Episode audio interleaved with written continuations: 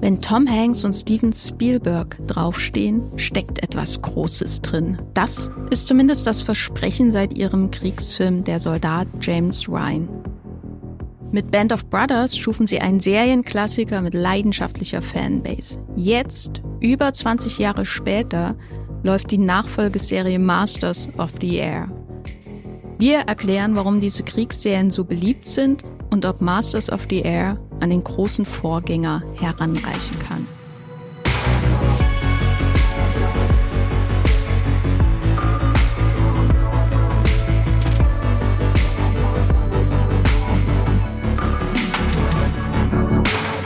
Hallo und herzlich willkommen hier bei Streamgestöber, dem Movieplot Podcast äh, über alles, was man so in Deutschland rauf und runter streamen kann an Filmen und Serien.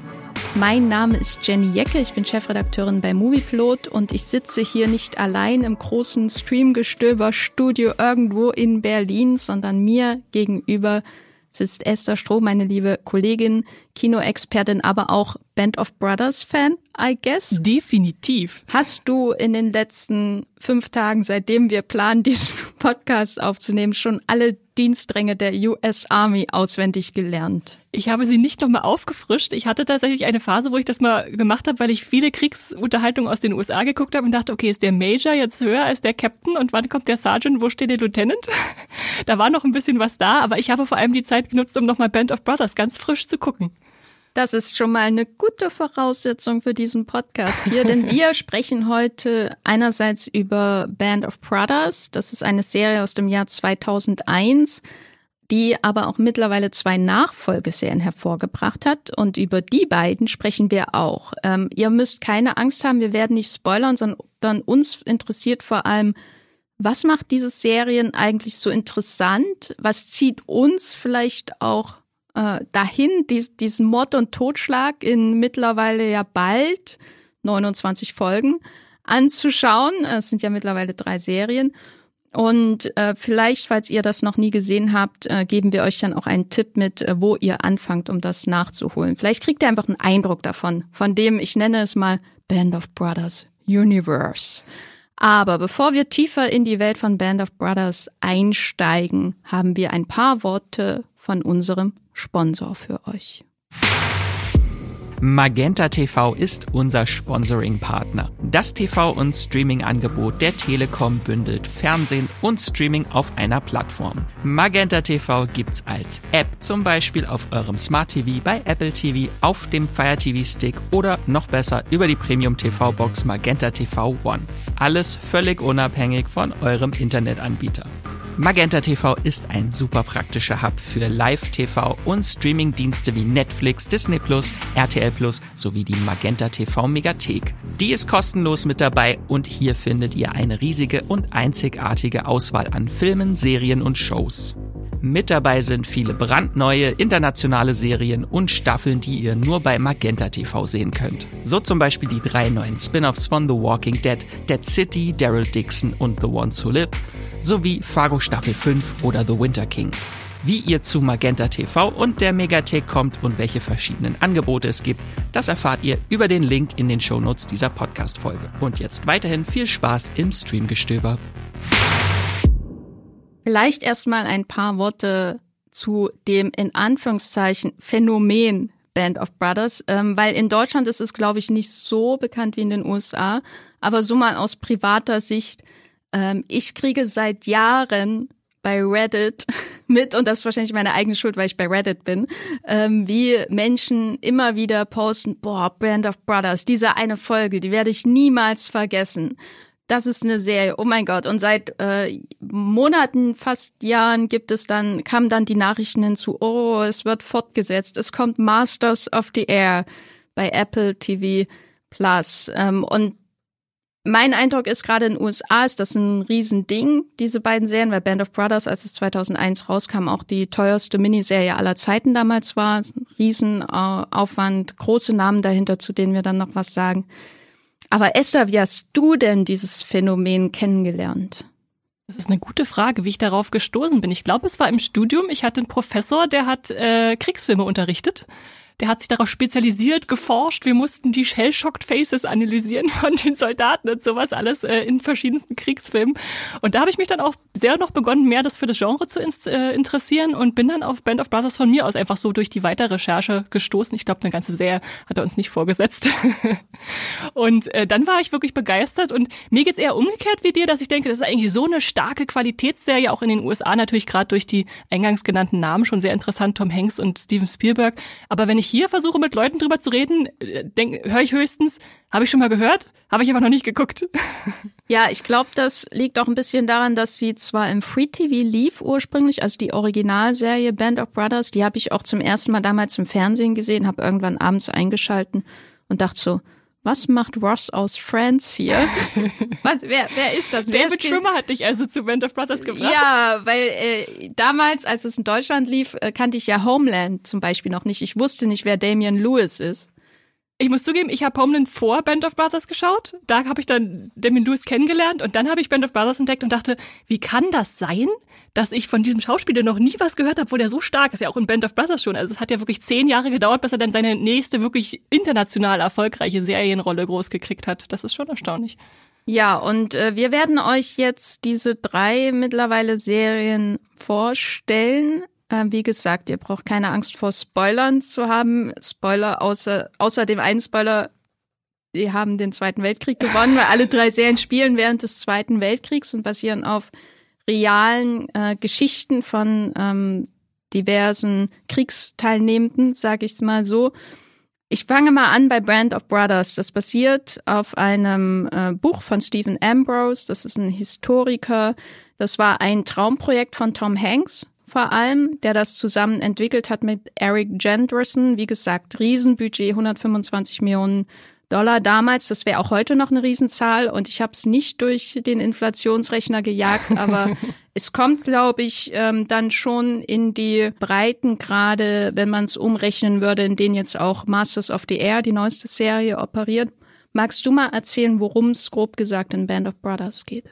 Ja klar, wir folgen einer äh, ganz runtergebrochenen Truppe Soldaten. Wenn man ein bisschen spezifischer sein will, gehören sie zum 101. US Luftlandedivision. Das ist oder dem zweiten Bataillon davon. Das ist so eine Art Fallschirmjägerregiment. Man muss sich also vorstellen, es sind schon Soldaten, die auf dem Land kämpfen, aber die müssen erstmal mit den Flugzeugen über die feindliche Linie rüber, um dann sozusagen von hinten anzugreifen. so habe ich das zumindest verstanden, als ich Band of Brothers geguckt habe. Und äh, diese diese Kompanie, diese Band of Brothers, also diese Gruppierung der die fast schon brüderlich miteinander umgehen, weil die so eng verschmolzen sind, nennt sich Easy Company. Das kann man sich, glaube ich, leichter merken als das 101. Luftlandedivisionsregiment.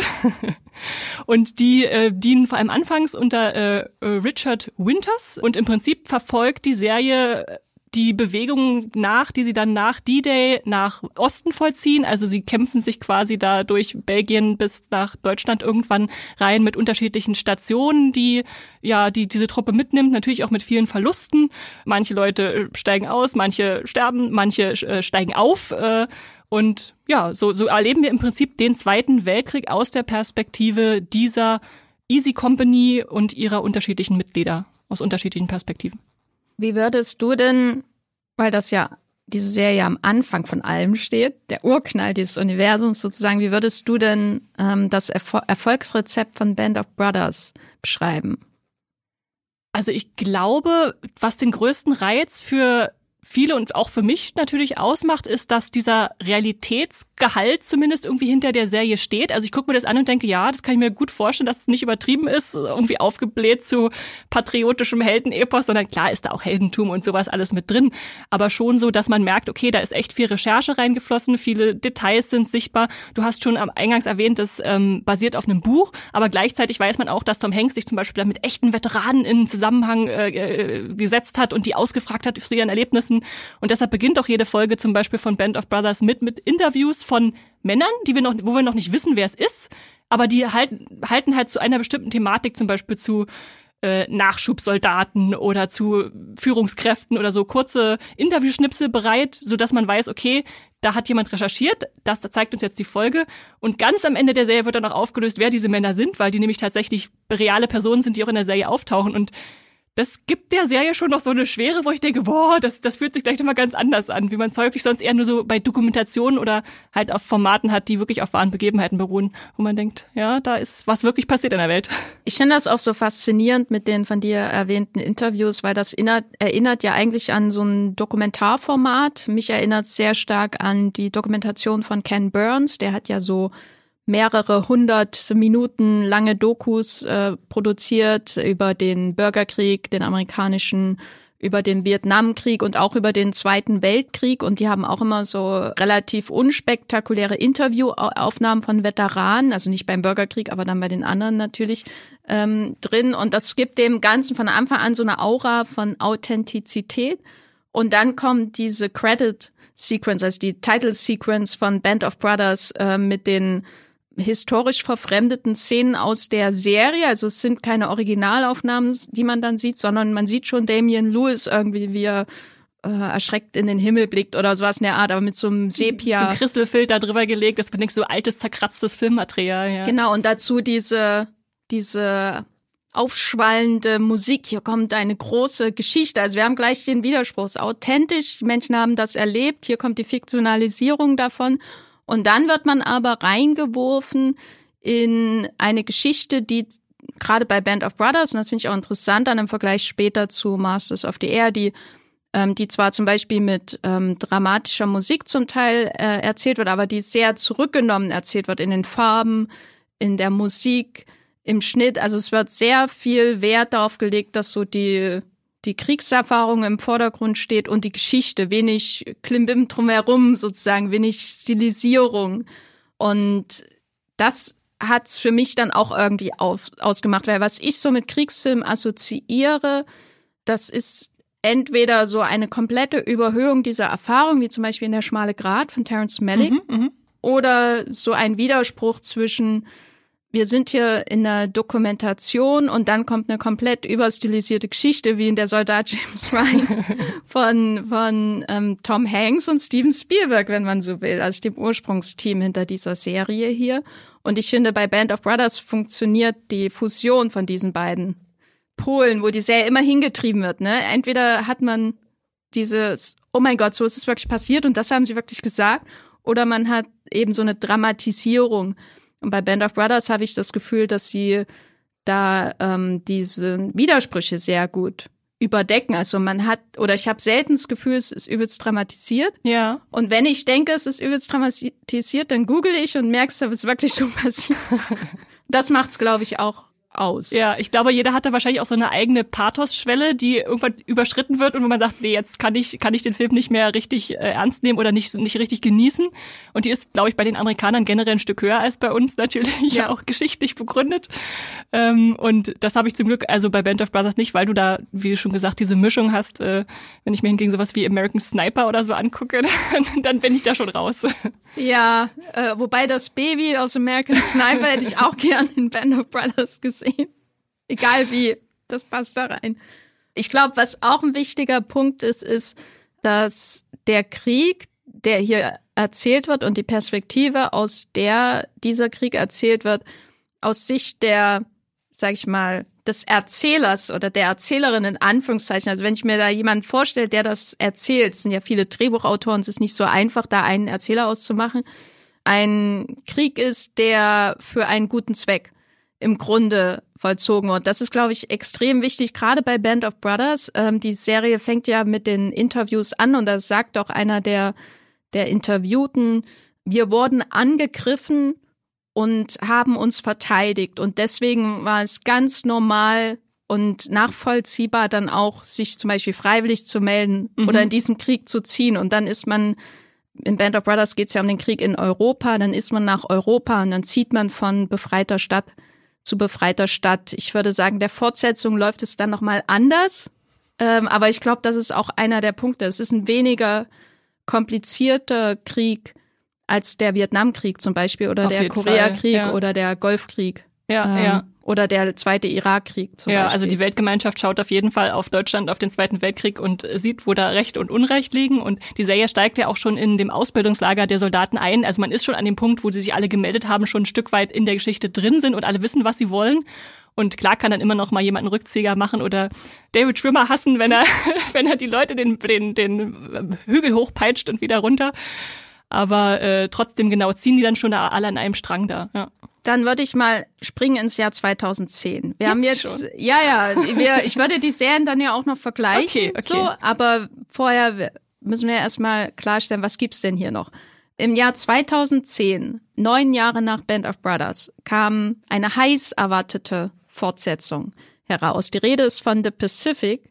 Wir haben ja schon gesagt, Band of Brothers spielt im europäischen, in Anführungszeichen, wie man im Englischen sagen würde, Theater des Krieges, European mhm. Theater, äh, die Invasion äh, von Europa zwischen 42, äh, die Handlung spielt im Grunde so zwischen 1942 über 1944 bis zur Kapital Kapitulation der Deutschen 1945 und The Pacific 2010 erschienen, ebenfalls zehn Episoden, ebenfalls von HBO und ebenfalls von Tom Hanks äh, und Steven Spielberg, die als Produzenten beteiligt sind, richtet den Blick Richtung des, ja wie der Titel sagt, des Pazifiks.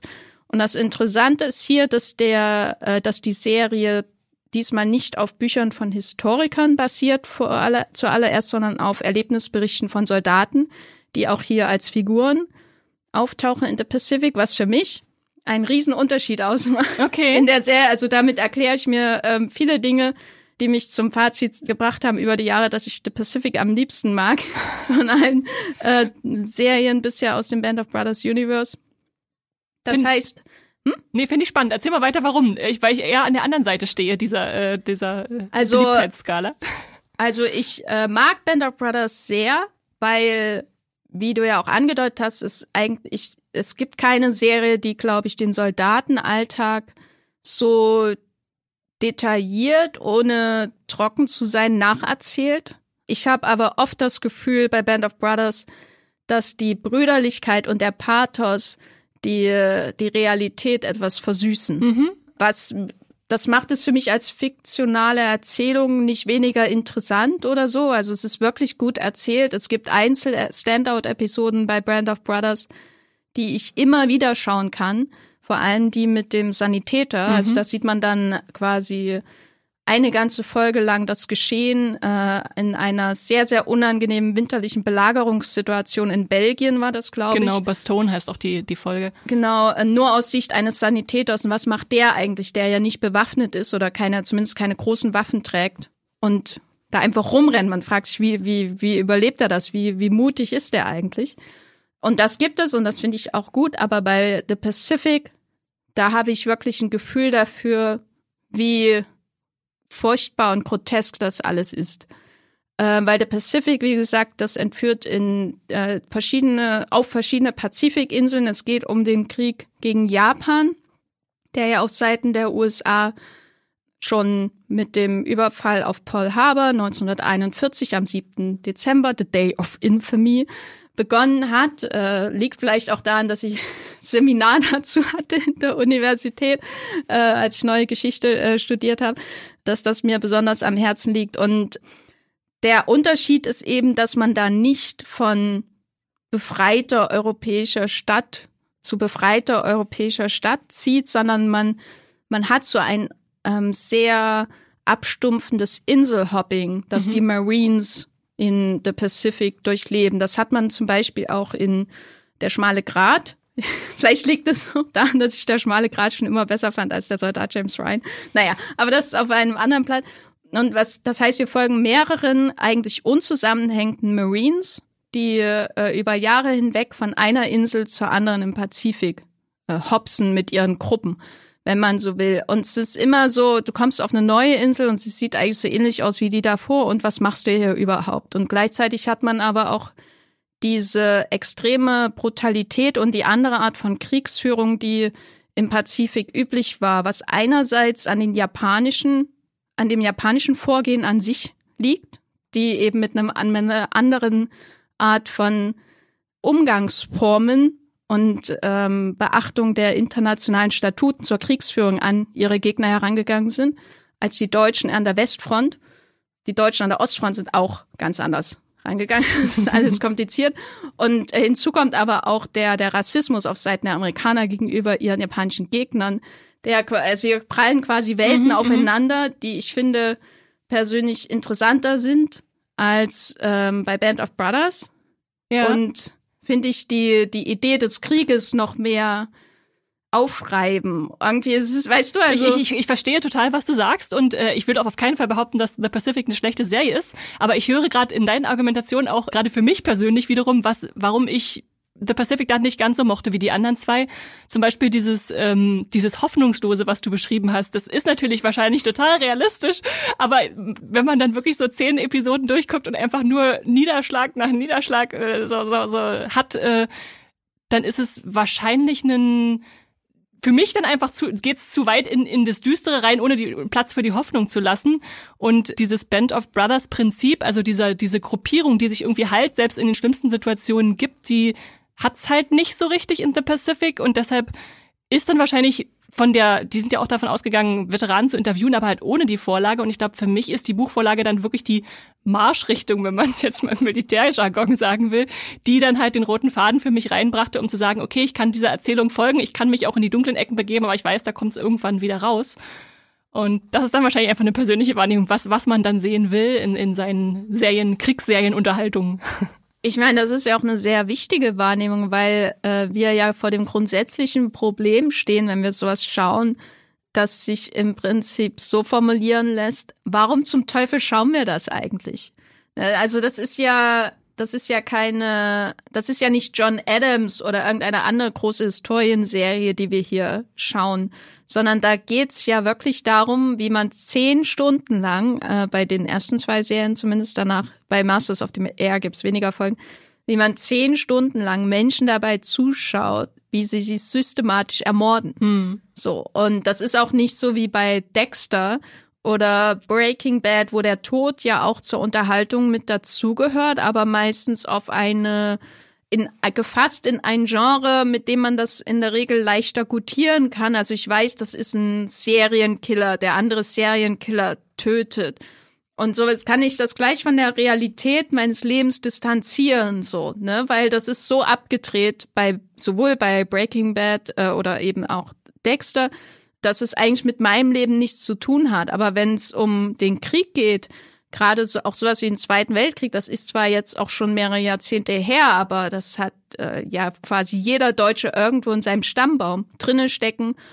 Ganz zu schweigen von äh, der Frage, welche Kriege gerade jetzt auch in Europa stattfinden. Deswegen äh, wie gehst du denn damit um? Wie, wie begründest du dir, Esther, dass du of Brothers schaust und The Pacific? Das ist wirklich eine gute Frage, weil ich mir die auch häufiger stelle. Warum gucke ich in Anführungszeichen gerne Kriegsfilme, wenn sie mich ja doch eher an so einen Punkt bringen, wo ich denke, boah, ist das alles schrecklich, was da passiert?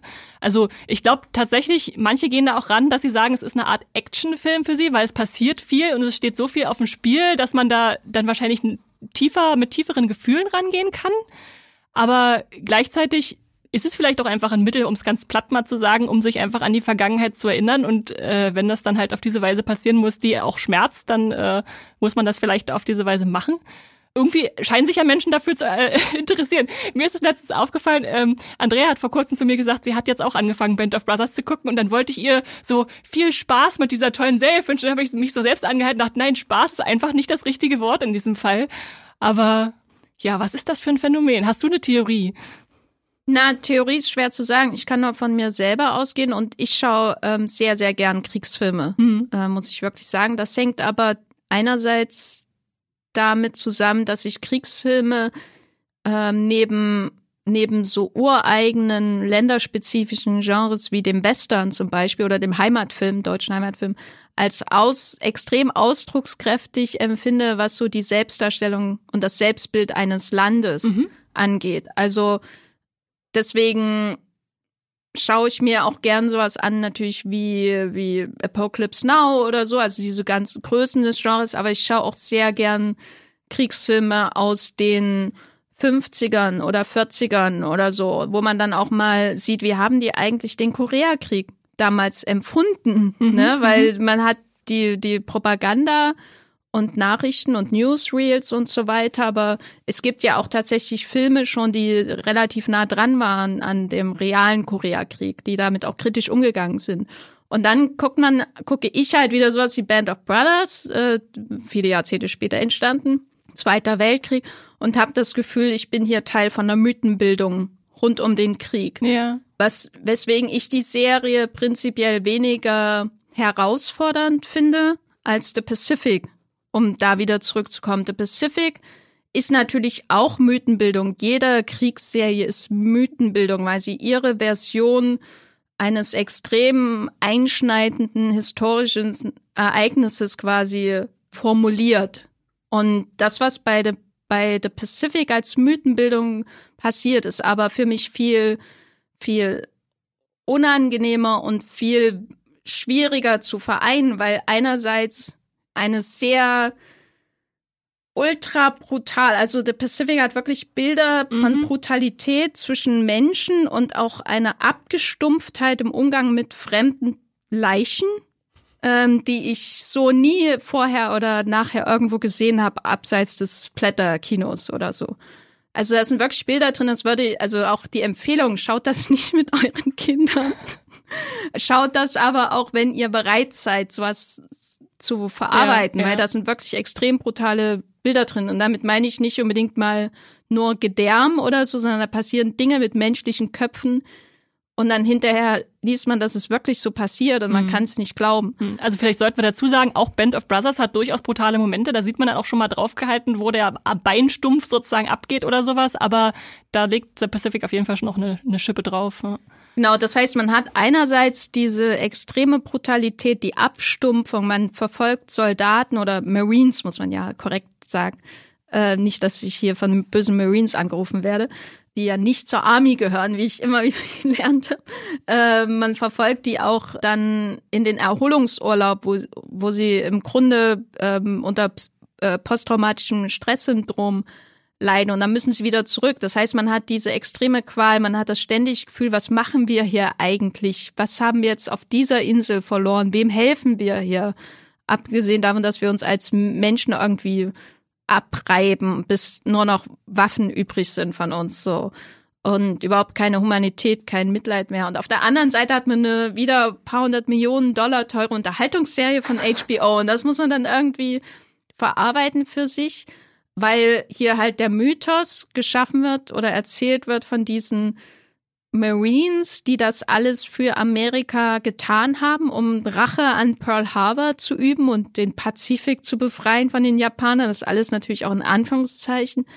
Und man fragt sich die ganze Zeit, was, was ist das überhaupt für ein Mythos? Was ist das wert, was hm. hier erzählt wird? Bis sie dann irgendwann in Iwo Jima und Okinawa dann schließlich auch landen und äh, man sich hinterher fragt, was sollte das? Diese Frage nach dem Wert spürt man aber eben auch in der Serie selbst, finde ich, weil halt diese Ziel, dieses Ziel fehlt, was man im Band of Brothers ja hat. Wir wollen nach Deutschland, wir wollen die, die Front zurückdrängen und das ist so von Insel zu Insel.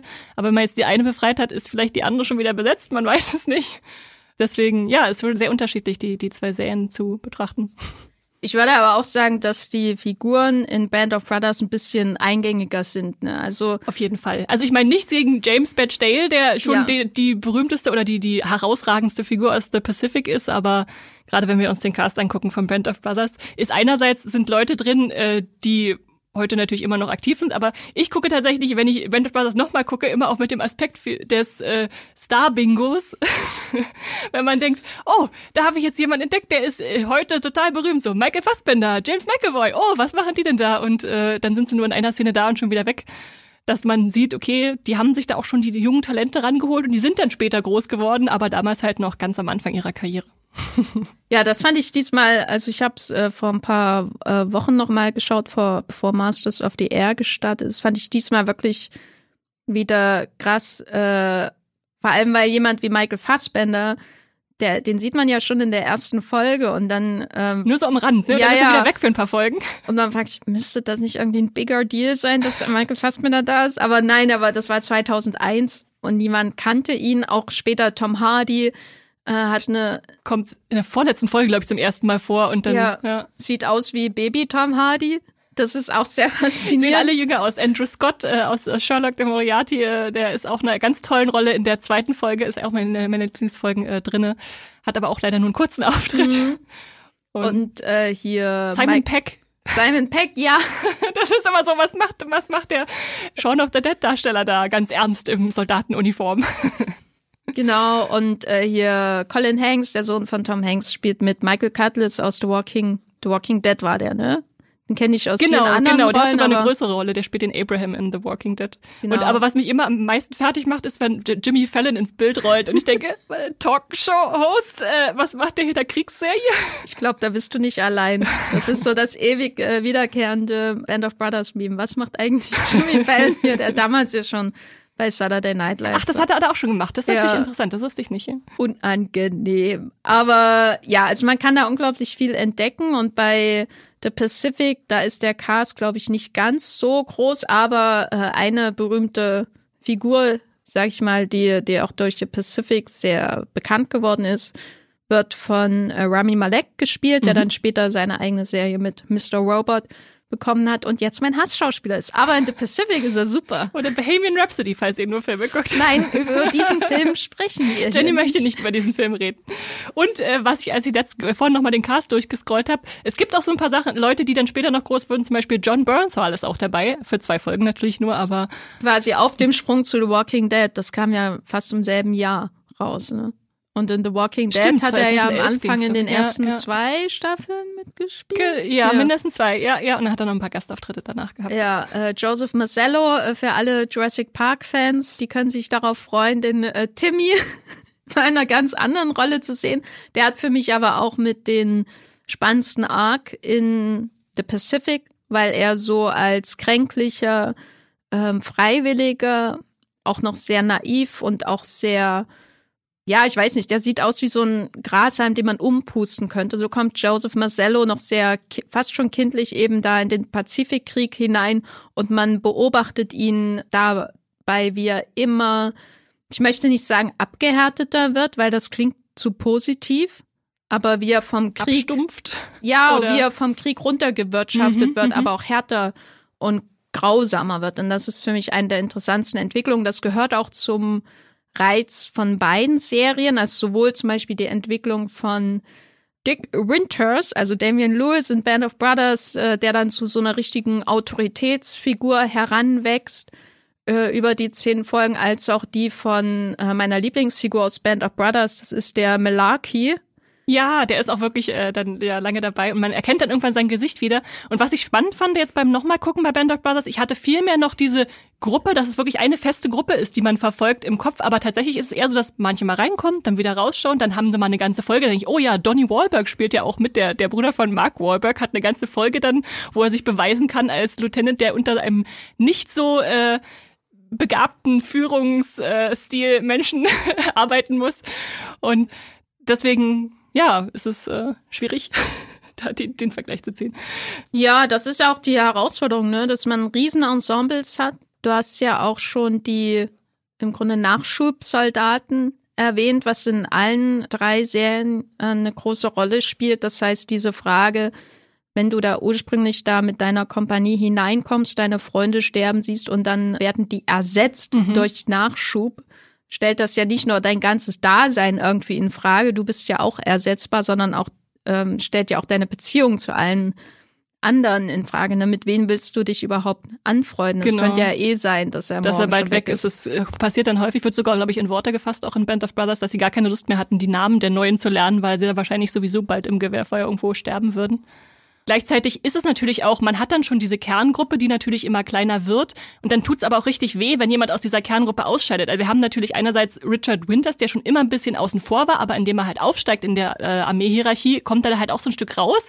Und dann dachte ich mir auch, schade, ich will gerne nochmal den Umgang mit seinen Soldaten, mit seiner Kompanie sehen. Und gleichzeitig haben wir einen, der wird von Ian Bailey gespielt. Ich habe gerade seinen Namen vergessen, wenn er, wenn er spielt, aber der hat, hat zum Beispiel relativ früh eine Kriegsverletzung, kommt dann ins Lazarett, ist dann ein paar Wochen weg vom Fenster und als er wiederkommt, spürt er halt dieses von, na, du hättest ja eigenständig aus, aus dem Krankenhaus zu uns zurückkommen können und nicht die lange Wartezeit der Heilung abhalten, so äh, abwarten der dann sozusagen auf andere Weise auf einmal zum Außenseiter wird, obwohl er davor dazugehörte. Und das, finde ich, verdeutlicht halt Band of Brothers so gut, dass wir um zu dieser Gruppe dazuzugehören, wirklich viel leisten müssen, auch als Zuschauer, aber natürlich auch als, als die einzelnen Figuren, die eben dazu oder nicht dazugehören. Ja, du hast zwar den D-Day mitgemacht, aber in der Bastogne Genau, warst du nicht dabei. genau, du bist nicht ja. vollwertig, du bist nicht Soldat genug. Das sind halt dann die komischen sozialen Regeln, die sich und Hierarchien, die sich da dann Ja. entwickeln. Und das hat man auch ähm, bei The Pacific, wobei ich es da immer ein bisschen schwieriger fand, eben auch so den Überblick über das Ensemble zu haben, weil die eben wenig interagieren ähm, und es viel nachts geschossen wird. Bei The Pacific ist das, es regnet immer, es ist häufig nachts im Dschungel. Ähm, das war schon wieder eine Herausforderung, auch als ich die Serie jetzt äh, neulich zum dritten Mal gesehen habe. Und da freut man sich dann, wenn dann so ein Charakterkopf um die Ecke kommt wie Rami Malek, dessen Gesicht man ja auch im Dunkeln, ohne es zu sehen, wieder erkennen würde. Ähm, nun haben wir eine dritte Serie, die vor kurzem gestartet ist. Zum Kontext nochmal. Also die ersten zwei Serien waren HBO-Produktionen, großes Premium-Fernsehen direkt aus dem goldenen Zeitalter des Fernsehens. Band of Brothers entstand ja quasi zeitgleich mit The Sopranos zum Beispiel. Das ist so das goldene Zeitalter von HBO, wo diese ersten beiden Serien entstanden sind. Und jetzt sind wir bei Apple. Denn die haben mehr Geld offensichtlich. Die sind Äh, jetzt der Premium-Qualitätssender, der hochwertige Serien produziert. Also Ja, HBO natürlich immer noch, aber hat sich schon als zweiter neben HBO hervorgetan, würde ich sagen. Ja, und ich habe auch das Gefühl, dass bei Apple die, die Hürden wahrscheinlich niedriger sind, um so ein 200 Millionen Budget sind ja heute dank der Inflation zu bekommen, habe ich manchmal das Gefühl. Vielleicht sind sie da auch einfach freigebiger als Warner Brothers Television oder HBO im Zeitalter von äh, ihrem Chef David Zaslav. Versuchen ja sehr viel zu sparen. Jedenfalls heißt die dritte Serie im Bunde, äh, hinter der auch die Produzenten Steven Spielberg und Tom Hanks stehen. Äh, Masters of the Air ist vor kurzem bei Apple TV Plus angelaufen. Dahinter stehen die beiden Schöpfer John Shiban und äh, John Orloff. Und Orloff war auch schon Autor bei Band of Brothers. Das heißt, äh, The Gang is back together. Auch Spielberg und Tom Hanks produzieren wieder mit. Genau, also äh, und hier ist es diesmal so, dass wieder ein ähm, Buch eines Historikers als Grundlage gilt, äh, gibt, äh, dient, nämlich das äh, Buch von Donald L. Miller, Masters of the Air, America's Bomber Boys Who Fought the Air War Against Nazi Germany. Den langen Untertitel habe ich mir noch nicht durchgelesen. Ich bin immer beeindruckt von Bomber Boys und denke mir, Bomber warum habe ich meine Hausarbeiten damals an der Uni Jena nicht so betitelt? ähm, naja, neun Folgen äh, läuft gerade, äh, sind hochkarätige Regisseure auch an Bord. Carrie äh, Joji Fukunaga zum Beispiel, der den letzten James Bond Film gemacht hat. Die Reese, die Matt Bond gemacht hat und ich nehme das hochkarätig zurück. Anna Bowden und Ryan Fleck, die Regisseurin von Captain Marvel. Ja. Und der arme Tim Van Patten, den ich jetzt auch noch nennen muss, der, glaube ich, bei Game of Thrones oder so unterwegs war. Also es ist wieder, wird wieder viel geprotzt hinter den Kulissen. Was eigentlich auch ein Apple-Aushängeschild ist. Also man merkt wirklich, wie die Stars und auch FilmemacherInnen dahin pilgern zu dem Sender, weil das auch wahrscheinlich so eine Hollywood-Marke auch ist, dass man denkt, Apple, da steht was dahinter, da will ich mitmachen. Ja, und ich glaube, das ist auch bei diesem Thema Masters of the Air noch nötiger als bei The Pacific oder Band of Brothers, weil es gibt ja mittlerweile schon einige Kriegsserien, aber welche die äh, den Luftkampf, sage ich mal, rein finanziell umsetzen können, die kann man, glaube ich, an einem Finger abzählen. Und das ist Masters of the Air, weil das ist, glaube ich, auch einer der Gründe, warum sowas bisher noch nicht seriell wirklich umgesetzt wurde. Also es gibt in Band of Brothers eine Szene natürlich mit den Fallschirmspringern am D-Day und wie die da man sieht das Meer von Flugzeugen dann auch, ähm, als sie nach äh, Belgien dann fliegen und so. Also man man hat immer so Einzelfolgen, wo man mal wirklich das sieht, aber eine ganze Serie mit Flugzeugen im Himmel zu finanzieren, nämlich vor allem durch natürlich visuelle Effekte, also Computereffekte, das ist, glaube ich, keine leichte Aufgabe. Und Apple TV Plus hat das Geld dafür hingeplättert. Haben sogar extra irgendwelche neuen Technologien entwickeln, damit es im Cockpit besonders echt aussieht.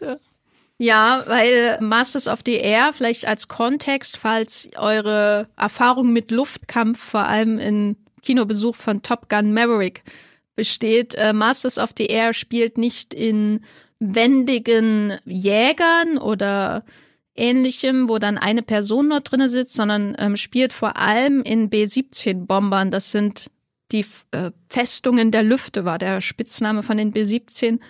Bombern, wo eine relativ große Besatzung drinne sitzt. Ich glaube, bis zu zehn Leute passen da rein. Ich glaube sogar elf, ja, aber auf jeden Fall ja. eine ganze Mannschaft schon. Genau, und das sind quasi recht schwerfällige, große Maschinen, die von den Amerikanern eingesetzt wurden, um tagsüber ähm, vor allem deutsche Rüstungsfabriken, aber natürlich auch äh, Innenstädte zu bombardieren. Und das äh, tagsüber ist der Knackpunkt, weil es unweit gefährlicher war als das, was die Briten gemacht haben, nämlich vor allem nachts mhm. zu bombardieren. Und wir verfolgen da zwei Menschen. We, we, wen verfolgen wir da, Esther? Wir verfolgen die in der Luft. Äh, die haben beide den gleichen, fast den gleichen Vornamen oder zumindest Spitznamen, nämlich äh, Buck Cleven, gespielt von, jetzt wechsle ich wahrscheinlich, Austin Butler oder Callum ja, Turner? Okay. Austin Butler. Und Callum Turner spielt den anderen nämlich Bucky Egan, der eigentlich John heißt, warum auch immer. John Egan, äh, genannt Bucky. Die sind beste Freunde, könnte man sagen, haben sich also schon lange darauf vorbereitet, da zusammen auch rüber zu, zu fahren, sind beide schon in einer, ich sag mal, ein bisschen höheren Position, sonst wären sie auch nicht die Piloten da geworden und äh, werden jetzt in England dann, als sie da ankommen, auch darauf vorbereitet, wirklich immer wieder in neuen, immer neuen Missionen rüber zu fliegen Richtung Drittes Reich, um da ihre Aufträge auszuführen. Und um sie herum ergibt sich dann auch so ein großes Ensemble, weil Masters of the Air ja natürlich auch eine Geschichte von vielen Verlusten erzählt, entweder tödlich oder in Gefangenschaft oder durch Verletzungen. Das heißt, es gibt da auch immer wieder diese Nachschubbewegung. Aber der Grundunterschied zwischen Masters of the Air und äh, Band of Brothers und Pacific ist, dass man nicht in ein fernes Land hineingesetzt wird und da dann mehr oder weniger zehn Episoden verbringt, sondern man kommt jeden Abend wieder zurück. Mhm. Oder auch nicht. Wenn man Glück hat, genau. Wie hat das auf dich denn gewirkt? Weil das ist ja wirklich eine ganz andere Dynamik als in den anderen beiden Serien das habe ich dann auch beim Schauen gemerkt, dass ich, ich bin da so reingegangen mit mal gucken, was es da für Luftkämpfe gibt, so der rote Baron mäßig oder so, aber das war natürlich dann ganz anders. Ich habe das Gefühl, ich habe viel über Luftkrieg gelernt durch diese Serie, also einfach wie das so, was da alles mit dran hing, dass man einfach schon beachten musste, wie schnell die Maschinen kaputt gingen. Dann war da ein Loch reingeschossen, das muss dann repariert werden, äh, nachdem sie es vielleicht wieder nach Hause geschafft haben. Und da kann natürlich auch dieser Bruderschaftsgedanke gar nicht so stark existieren, wenn jeder immer in seinem eigenen Cockpit äh, sitzt und auch tatsächlich die Mannschaften wechseln. Also es war jetzt nicht so, dass wir nur einer Maschine folgten, die dann immer dieselben elf Männer gehabt hätte, sondern dass wir, okay, wir bekamen diese Freundschaft der zwei Hauptfiguren äh, vorgesetzt, an die wir uns versuchen konnten, ein bisschen zu klammern. Aber letztendlich war es eher so dieses Missionsfliegen und für mich vor allem auch der optische Aspekt von, ich krieg diesen Luftkrieg jetzt wirklich mal dargestellt, weil als ich jetzt gerade nochmal Band of Brothers geguckt hatte, gibt's ja auch in der zweiten Folge, den, de, dass sie nach am D-Day über die übers Meer und dann abspringen als Fallschirmschirmer. Da gibt's den auch schon kurz dargestellt, diese Bomber. Aber das ist natürlich ein völlig anderes Level, was wir jetzt hier in Masters of the Air kriegen. Also wir haben da, ich erinnere mich nur an so eine Szene, man sieht's aus dem Cockpit, äh, die Flakfeuer kommen nach oben, also diese von Bodenraketen so hochgeschossen und die dann auseinander äh, ja ihre ihre ich kann es gar nicht beschreiben ihre Gewehrfeuer abfeuern und dann kann man Glück haben, ob man getroffen wird oder nicht, aber man hat eigentlich keinen Einfluss darauf als Pilot. Dann gibt's die Kondensstreifen, die sich über den Himmel ziehen, dann schmiert hier zur rechten ein Fallschirm ab und verfängt sich vielleicht noch an deiner Tragfläche und zur linken siehst du irgendwie den deutschen Jäger heranrasen und das ist einfach so reingeworfen werden in diesen Krieg über den Wolken ist noch was ganz anderes für mich gewesen. Ja. Ist für mich auch eine andere Herausforderung, was so die Darstellung der Gewalt in der Serie angeht, weil ich finde, bei Band of Brothers und The Pacific ist das, da geht's immer natürlich auch um Spannung in solchen Schießerei-Szenen, nenne ich es mal. Das glaube ich, ja komplett falscher Ausdruck für das, was da passiert. Aber da wird ja vor allem mit ähm, Gewehren gekämpft, Granaten. Da hast du eine ganz wackelige Kamera, wenn du den hinterherläufst durch den Wald genau, oder so. Ja. Äh, und dann kommt ein Panzer dazwischen durch oder so.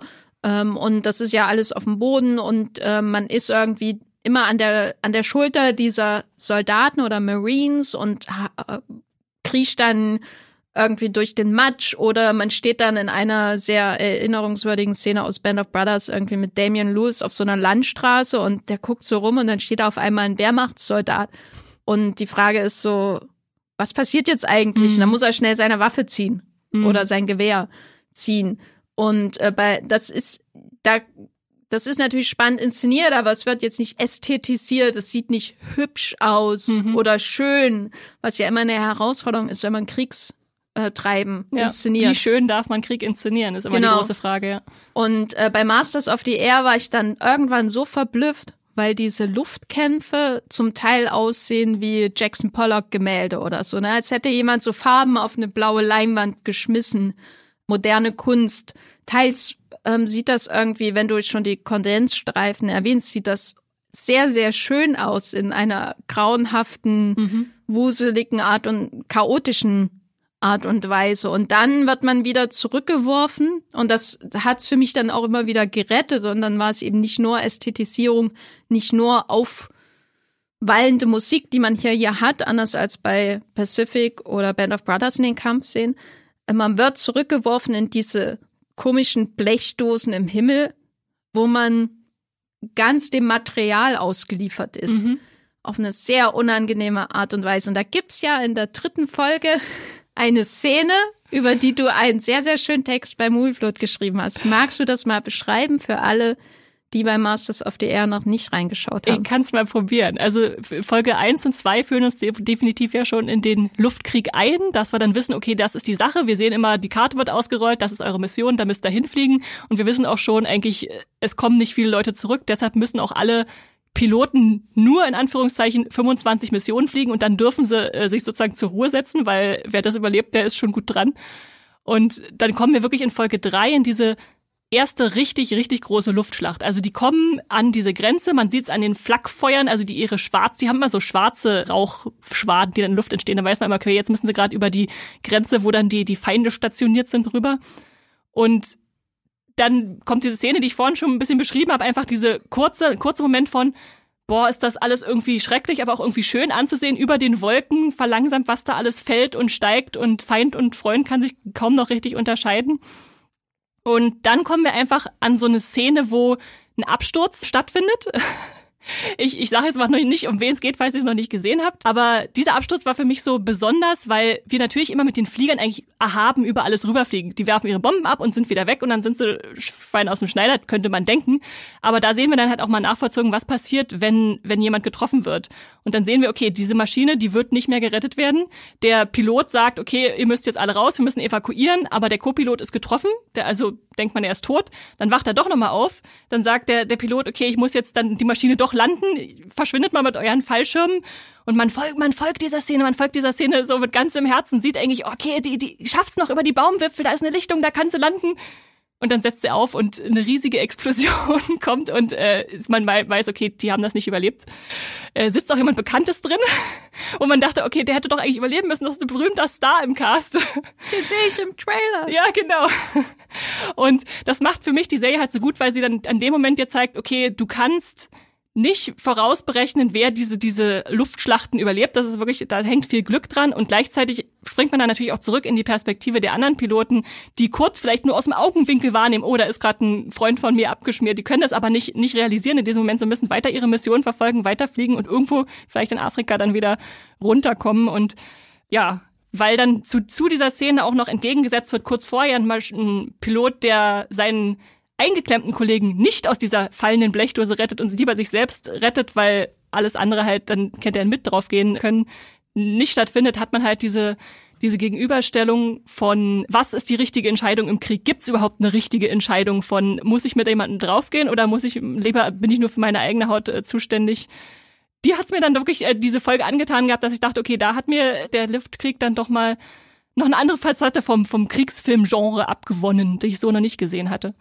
Ja, auf jeden Fall. Also diese Szene, wo der eine dann seinen Kompagnon zurücklässt und gleichzeitig aber in dem Absturz stürzenden Flugzeug auch so gegen die Schwerkraft ankämpft und versucht irgendwie zur Tür sich zu bewegen. Man weiß gar nicht, ist die Luke jetzt unten oder oben? Die ja, Maschine dreht sich ja schon in das, sich selbst. Ja. Das ist ähm, wirklich sehr, sehr eindrücklich. Das habe ich selten so gut auch in einem Kinofilm nicht gesehen. Also das ist sehr, sehr clever gemacht, weil ich glaube, die große Herausforderung bei Masters of the Air ist, die Kombatanten irgendwie auch in Beziehung miteinander zu setzen. Das mhm. heißt, die sind immer sehr isoliert in ihren Bombern und äh, man hat immer das Gefühl, sie kämpfen eigentlich in Wirklichkeit gegen ihre Maschinen, dass sie nicht von selber vom Himmel fallen oder getroffen werden und so weiter und so fort.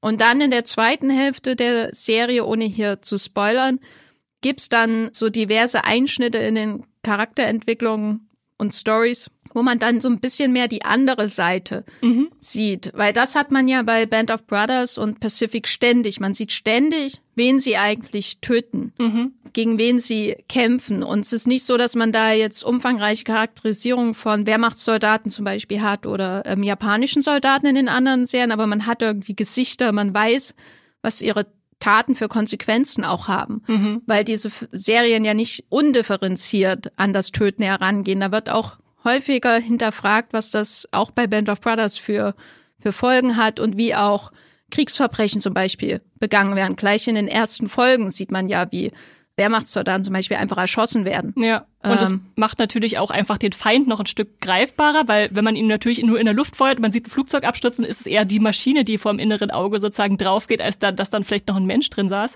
Aber ja, oder die Zivilisten am Boden, die ja, die Bomben ja. abkriegen. Genau, genau. Hat dich das denn insgesamt so, ohne jetzt auf Handlungsdetails einzugehen, hat dich das überzeugt bei Masters of the Air im Vergleich zu den anderen Serien? Hat das für dich funktioniert, wenn man so will? Also ich war froh, dass die Serie in der zweiten Hälfte dann noch ein bisschen andere Richtung einschlägt, weil ich tatsächlich so ab Folge 4 dachte, okay, ich habe jetzt das Prinzip verstanden von, ihr kriegt die Mission und ihr fliegt die Mission, ihr kommt wieder zurück und dann kommt die nächste Mission und das hätte sich schnell erschöpfen können und deshalb ist es, glaube ich, gut, dass dann halt sowas wie Kriegsgefangenschaft oder Aufsteigen in der Hierarchie der Air Force äh, in eine andere Richtung noch äh, mit reingebracht wird oder für mich auch ein, ein, ich weiß gar nicht, welche Folge es ist. Es gibt einen Gänsehautauftritt für mich von einem deutschen Star aus Dark. wo, es, wo es mir echt so kalt den Rücken runtergelaufen ist. Es ist nur so eine kurze, kurze Szene, wo ich dachte, ja, da, äh, da hat man dann nochmal diese Konfrontation zweier Nationen äh, gut, gut symbolisiert. Generell würde ich sagen, also Masters of the Air schafft es nicht ganz, mir diesen selben Gedanken von Verbundenheit zu geben wie Band of Brothers da steckt sie einfach schon im Titel und man ist natürlich auch den Flugzeugen und den einzelnen Piloten geschuldet, beziehungsweise ich häng mich, hatte mich dann an andere Figuren rangehängt, als ich am Anfang dachte. Also man kriegt ja Buck und Bucky als Hauptfiguren vorgeführt und die sind ja, die Freundschaft funktioniert schon, aber es war jetzt nicht so, dass ich mit ihnen mitgefiebert habe bis zuletzt, sondern ich war dann eher, habe mich dann an den kotzenden Navigator rangehängt. Der, der ist der Beste in der ganzen Der ist so Serie. großartig. Äh, gespielt von Anthony Boyle, Harry Crosby nennt er sich und äh, er kann seine, seine Luftkrankheit leider nicht so schnell abschütteln. Deswegen ist er immer noch am, am sich übergeben, wenn er hinten sagen soll, wir müssen jetzt nach links oder nach rechts fliegen. Ganz tolle Figur. Oder auch ähm, Rosie Rosenthal, ein Pilot, der später noch reinkommt. Aber das ist ja schön, dass man halt dann noch andere Stars und Namen entdecken kann, als man es vielleicht Anfang erwart im Anfang erwartet hätte. Ja, ich ja, ich mit, ich muss auch sagen, ich fand die zwei Hauptfiguren, also von Callum Turner und Austin Elvis Butler, ähm, der hier auch so Bald musst du redet. Dune 2 Butler sagen. ja, weiß ich nicht. Äh, nicht, wenn er Harat. ähm, die, die finde ich solide. Das ist sowas, ich finde es irgendwie clever, dass die beiden da mitspielen, weil an denen kann man sich so ein bisschen festhalten in einem Ensemble, was glaube ich, noch mehr fluktuiert als bei den anderen beiden Serien, weil auch die Sterbe- oder die Verletzungsrate bei den Fliegern viel höher war als bei den Fallschirm-Troopers da oder äh, im, im Pazifikkrieg. Und äh, das finde ich schon clever. Das ist irgendwie so die solide Bank der Serie, aber man entdeckt dann eben andere, während ich, wenn ich dann zurückschaue, dann schon überlegt habe, haben sich die beiden eigentlich irgendwo hin entwickelt? Also so gerade im Vergleich zu Band of Brothers ja. Winters oder eben der James Batchdale oder der Rami Malek-Figur in The Pacific, da kommt äh, Masters of the Air bei den Hauptfiguren nicht so richtig heran, würde ich sagen, aber die Nebenfiguren wiegen das zum Teil auf.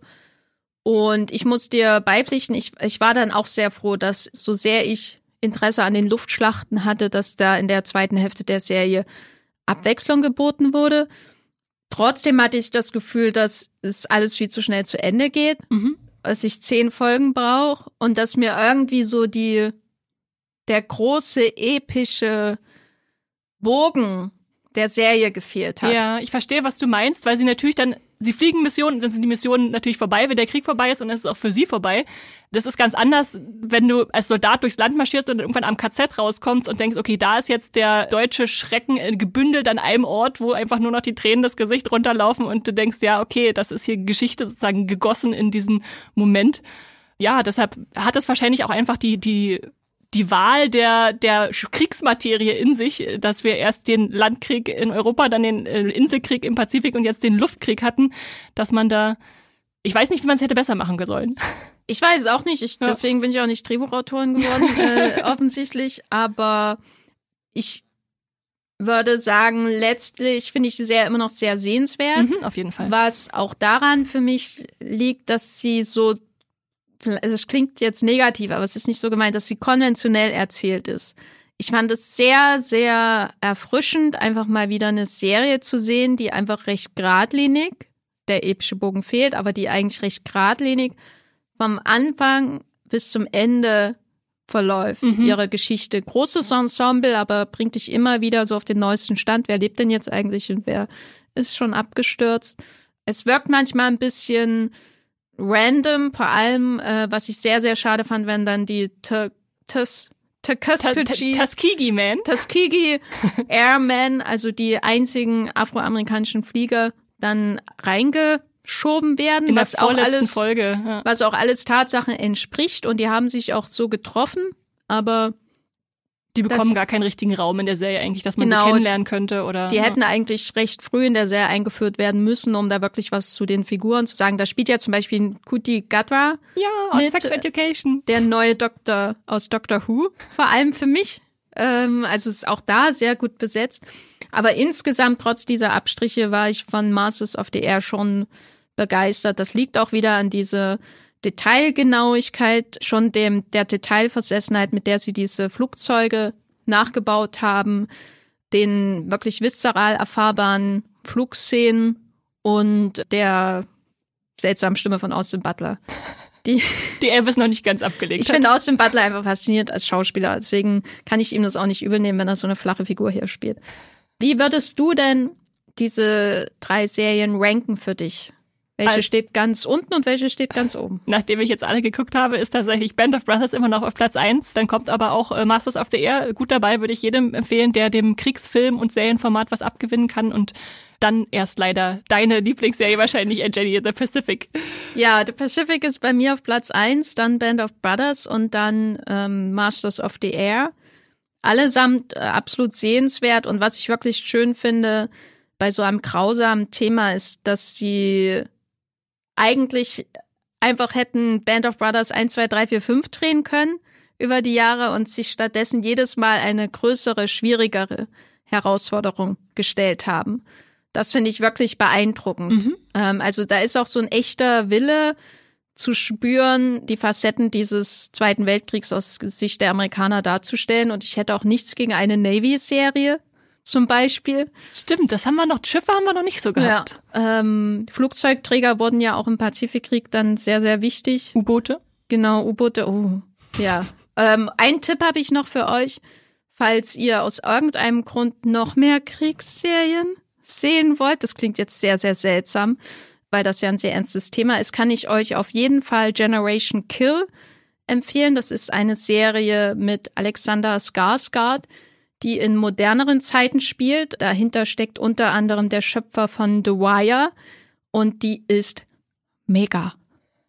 Hat aber auch, wie gesagt, eine andere Art von Kriegsführung in ihrem Zentrum. Sehr, sehr auch düster. Okay, kenne kenn ich gar nicht. Weißt du, ob die gerade irgendwo streamt? Die müsste, ist von HBO, also könnte bei Sky sein. Wahrscheinlich bei Wow Sky, okay. Ja.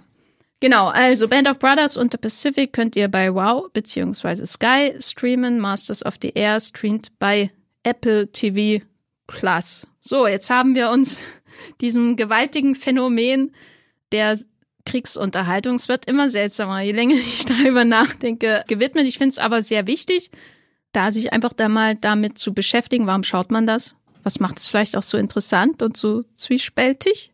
Ich hoffe, ihr habt da auch ein paar Tipps mitgenommen oder denkt vielleicht nochmal darüber nach, Band of Brothers eine zweite Chance zu geben oder The Pacific den Respekt zukommen zu lassen, der die Serie verdient. Falls ihr Feedback dazu für uns habt, dann schreibt uns gern an podcast, podcast.movieplot.de. Esther, wo findet man dich denn noch im Netz? Mich findet ihr natürlich bei Moviepilot, wo ich auch schon ein paar Masters of the Air Artikel geschrieben habe. Legen wir vielleicht auch in die Show Notes, wenn ihr nochmal meinen großen Artikel zum Absturz lesen wollt. Ähm, und ansonsten bin ich auch als Straw-Star bei äh, Instagram oder Twitter X zu finden. Du, Jenny? Ich bin auch bei Twitter zu finden. Schaut einfach nach Jenny Jecke, J-E-C-K-E. -E. Außerdem habe ich einen Podcast, den ich zusammen mit meinem Movieplot-Kollegen Matthias Hopp führe. Das ist der Wollmilchcast. Und ihr könnt mich natürlich bei Movieplot lesen, vielleicht aktuell was zur Berlinale, außer ich bin krank geworden. Schauen wir. Bitte nicht, Jenny. Jenny ich, ich, was freue du mich auf deine Berlinale-Texte. genau. Ähm, mir bleibt nichts weiter zu sagen, außer vielen Dank, dass ihr hier äh, zuhört und zugehört habt. Abonniert uns schön, das freut uns immer. Und streamt was Schönes. Tschüss. Tschüss.